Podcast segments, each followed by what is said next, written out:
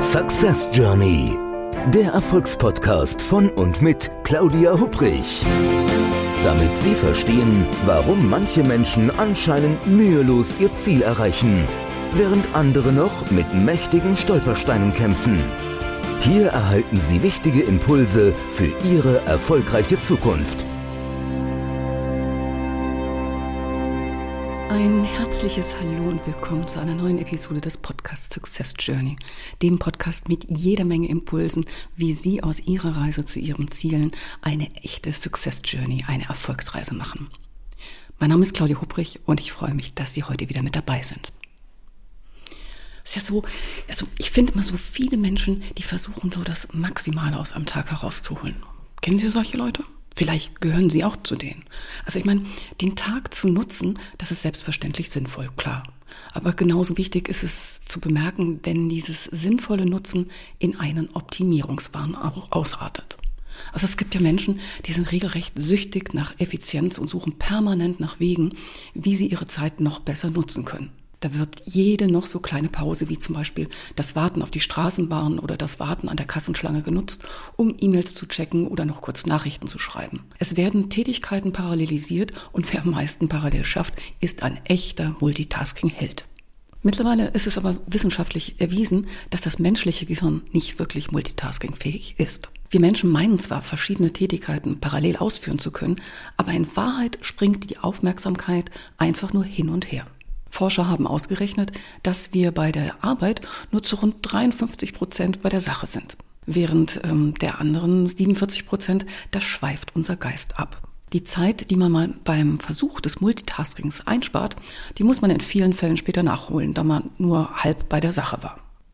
Der Schriftsteller Marcel Proust, der hat einmal gesagt, gewöhnlich leben wir mit einem auf das Minimum reduzierten Teil unseres Wesens, die meisten unserer Fähigkeiten wachen gar nicht auf, weil sie sich in dem Bewusstsein zur Ruhe begeben, dass die Gewohnheit schon weiß, was sie zu tun hat und ihrer nicht bedarf. Deswegen als heutigen Impuls entschleunigen Sie doch mal Ihren Tag, indem Sie der jeweiligen Tätigkeit, die Sie tun, Ihre volle Aufmerksamkeit widmen. Stoppen Sie das Gedankenkarussell, das in voller Fahrt ist und nichts mit der Tätigkeit zu tun hat, auf die Sie sich konzentrieren möchten.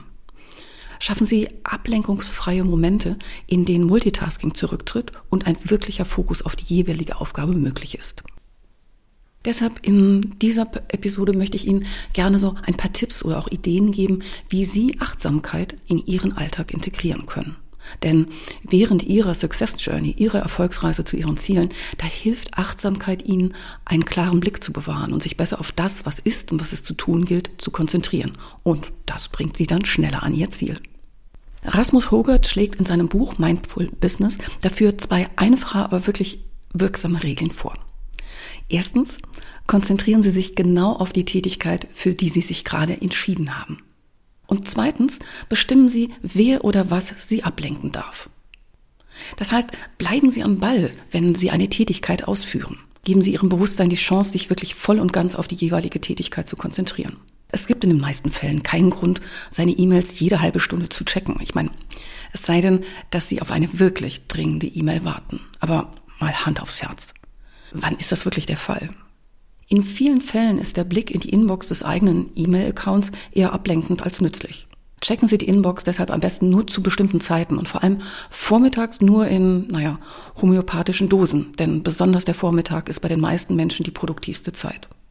Auch das Smartphone kann warten mit all seinen Ablenkungen. Schalten Sie an Ihrem Laptop wie auch in Ihrem Smartphone am besten jedwede Benachrichtigung ab, sodass Sie sich ungestört einer Sache widmen können. Da stellt sich jetzt natürlich die Frage, warum lassen wir Menschen uns eigentlich immer wieder, naja, vielleicht ja sogar gerne von Dingen ablenken? Und die Antwort ist einfach. Der Grund ist unser Unterbewusstes. Denn das, dieses kennt nur zwei mögliche Motive. Also zum einen möchte es unbedingt bekommen, was es mag und will auf alle Fälle vermeiden, was es nicht mag. Und dies wirklich mit aller Macht. Denn davon hat ihr Unterbewusstsein jede Menge, da es viel mächtiger ist als ihr Verstand. Und wer dieses Zusammenspiel zwischen Unterbewusstsein und Verstand und dem daraus teilweise resultierenden Ergebnis wirklich verstanden hat, der ist auf einem guten Weg, Stress zu reduzieren. Wenn Sie das jeweilige Motiv hinter dem eigenen Verhalten, hinter dem Annehmen der entsprechenden Ablenkung verstehen, dann wird es möglich, diese Ablenkung quasi vorbeizuwinken. Ablenkungen sind quasi immer präsent. Aber Sie brauchen nicht auf sie einzugehen. Bleiben Sie stattdessen mit dem Fokus im Hier und Jetzt. Der Mensch ist ja ein Gewohnheitstier. Und der allergrößte Anteil unseres Verhaltens geht eben auf Gewohnheiten zurück. Wir finden Gewohnheiten gut, denn sie geben uns Sicherheit. Auch wenn die eine oder andere Gewohnheit aus objektiver Sicht alles andere als gut ist.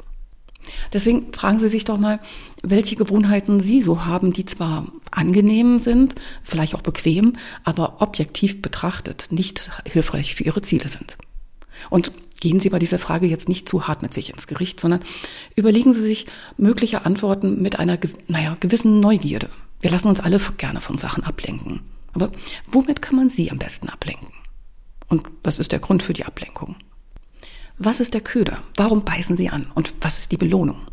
Und ist es das nicht nur kurz, sondern vielleicht auch mittel- und langfristig wirklich wert? Wenn Sie verstanden haben, was Ursache und was Wirkung ist und wie beides zusammenhängt, dann können Sie viel besser entscheiden, wie Sie damit umgehen. Sie können das Ganze akzeptieren, so wie es ist, oder es ändern, so wie es für Sie passt. Und egal welche Entscheidung Sie treffen, treffen Sie sie bewusst. Achtsamkeit lässt sich wirklich wunderbar trainieren. Alles, was Sie dazu benötigen, ist no, ein bisschen Neugierde und vor allem Geduld. Denn Gewohnheiten, die regelrechte Trampelpfade in unserem Gehirn geschaffen haben, die lassen sich leider nicht von heute auf morgen direkt abstellen. Und dafür gibt es eine schöne Methode, ähm, die nennt sich ABCD-Methode. Und das ist eine Übung, die unterstützt Sie dabei, die eigene Achtsamkeit zu trainieren. Wirklich alles, was Sie dazu benötigen, ist ein bisschen Zeit und ein ruhiger Ort, an dem Sie nicht gestört werden. Also probieren Sie die Übung nicht nur aus, sondern integrieren Sie sie am besten in Ihren Alltag, so dass, Sie dann wirklich jeden Tag Ihre Achtsamkeit so gleich wie einem Muskel trainieren können. Also die ABCD-Methode. A steht für Anatomy, also die Anatomie. Das heißt, achten Sie bewusst auf die richtige Körperhaltung. Ist eigentlich ganz einfach. Stellen Sie beide Füße fest auf den Boden, halten Sie den Rücken aufrecht, lassen Sie Nacken, Schultern und Arme entspannt und legen Sie die Hände auf die Knie oder in den Schoß. Schließen Sie dann die Augen und atmen Sie ruhig, bewusst ein und aus. Dann B für Breathing, Atmen. Widmen Sie Ihrem Atem dann die volle Aufmerksamkeit. Stellen Sie sich vor, wie Sie frische Energie, eine wohltuende Kraft einatmen und Unangenehmes und Stress ausatmen. Konzentrieren Sie sich dann ganz auf Ihren Atem, so wie die Luft in Sie einströmt und wieder rausfließt, wie sich Ihre Bauchdecke dabei hebt und senkt. C. Counting, also zählen. Fokussieren Sie, indem Sie Ihre Atemzüge zählen. Atmen Sie ein, dann aus und zählen Sie eins. Und wiederholen Sie dies für zehn Atemzyklen. Zählen Sie danach wieder rückwärts und noch einmal von eins bis zehn. Dieses Zählen, das hält Sie in Ihrer Aufmerksamkeit bei der Sache. Und für den Fall, dass Sie sich verzählen, kein Problem. Fangen Sie einfach nochmals von vorne an. Und dann haben wir noch D, distracted, abgelenkt. Es kann sein, dass Sie während dieser Übung immer wieder von eigenen Gedanken abgelenkt werden oder äußere Ablenkung erfahren. Nehmen Sie diese inneren und äußeren Ablenkungen absolut wertfrei wahr und lassen Sie sie vorüberziehen. Sie können sich dazu vorstellen, dass es einfach nur um sich um eine Art Wolken handelt, die vorüberziehen, oder um Luftballons, die kurz ihre Aufmerksamkeit erhalten, danach aber weiter in die Lüfte steigen dürfen. Wie wäre es, Aufmerksamkeit und Zeitmanagement neu zu definieren? Es gibt unzählige Theorien, Bücher und Seminare zum Thema Zeitmanagement. In den meisten geht es darum, das Maximum aus der verfügbaren Zeit herauszuholen. Noch mehr in noch weniger Zeit erledigen zu können. Fragen Sie sich doch mal, ob Sie das wirklich wollen. Ist es Ihnen tatsächlich wichtig, Ihre Zeit so zu gestalten, dass Sie noch mehr Aufgaben in der zur Verfügung stehenden Zeit erledigen können? Reduziert das Ihr Stresslevel tatsächlich? Alternativ können Sie sich auch mit den Gedanken anfreunden, dass Sie nicht alles kontrollieren können. Schon gar nicht Ihre Zeit. Erledigen Sie die Dinge, die wichtig sind und lassen Sie das Unwichtige weg. Sie müssen nicht jede E-Mail beantworten oder an jedem Meeting teilnehmen oder auf jede Hochzeit tanzen. Erlauben Sie sich hin und wieder ein bisschen Nachlässigkeit in Ihrem Denken. Sie und Ihre Arbeitsergebnisse, das müssen nicht perfekt sein. Wer von sich und anderen immer 100 Prozent fordert, der riskiert, dass das Stresslevel unnötig steigt. Seien Sie ehrlich zu sich. In welchen Bereichen Ihres beruflichen und privaten Lebens könnten Sie vielleicht auch mal alle fünf Grade sein lassen? Und wenn dieser Gedanke für Sie ungewohnt ist oder Sie sich innerlich dagegen sträuben, handeln Sie trotzdem ab und zu ein wenig nachlässig, auch wenn dies schwer fällt. Es ist auf jeden Fall ein Versuch wert, denn dadurch entsteht eine sogenannte kognitive Dissonanz zwischen dem eigenen Verhalten und den inneren Überzeugungen mit der Folge, dass sich die Überzeugungen ihrem Verhalten anpassen. Gönnen Sie sich kleine und größere Auszeiten, denn unser Körper und unser Geist benötigen Pausen, um Kraft zu sammeln. Auch wenn eine Pause noch so klein ist, kann sie eine Quelle der Muße, Ruhe und Entspannung sein. Integrieren Sie auch klitzekleine Mikropausen in Ihren Alltag. Und widerstehen Sie bei der Versuchung, in einer Pause nochmal schnell bei Facebook und Co. vorbeizuschauen und gönnen Sie sich stattdessen einen Moment der Ruhe. Wenn Sie viel am Bildschirm arbeiten, gestatten Sie Ihren Augen ab und an eine kleine Unterbrechung. Gönnen Sie sich eine Tasse Tee oder Kaffee und genießen Sie diese, ohne parallel etwas dazu zu arbeiten. Nehmen Sie sich eine kleine Auszeit, um danach wieder gestärkt weiterzuarbeiten. Achten Sie darauf auch, wann am Tag Ihre produktivste Zeit ist und wann nicht. Bei den meisten Menschen gibt es am Nachmittag ein Leistungstief, währenddem wir tendenziell mehr Fehler als sonst machen. Es gibt dazu zahlreiche Studien in Krankenhäusern und unter Ärzten, die dies belegen. In einer Studie, da konnte man nachweisen, dass bei Operationsterminen, die am Nachmittag lagen, eine Fehlerquote von 4,2 Prozent auftrat, während die Quote am Vormittag nur ungefähr ein Prozent betrug. Auch im Straßenverkehr ist dieses Leistungsgefälle zwischen Vormittag und Nachmittag zu beobachten. Statistisch gesehen passieren die meisten Unfälle zwischen 14 und 16 Uhr.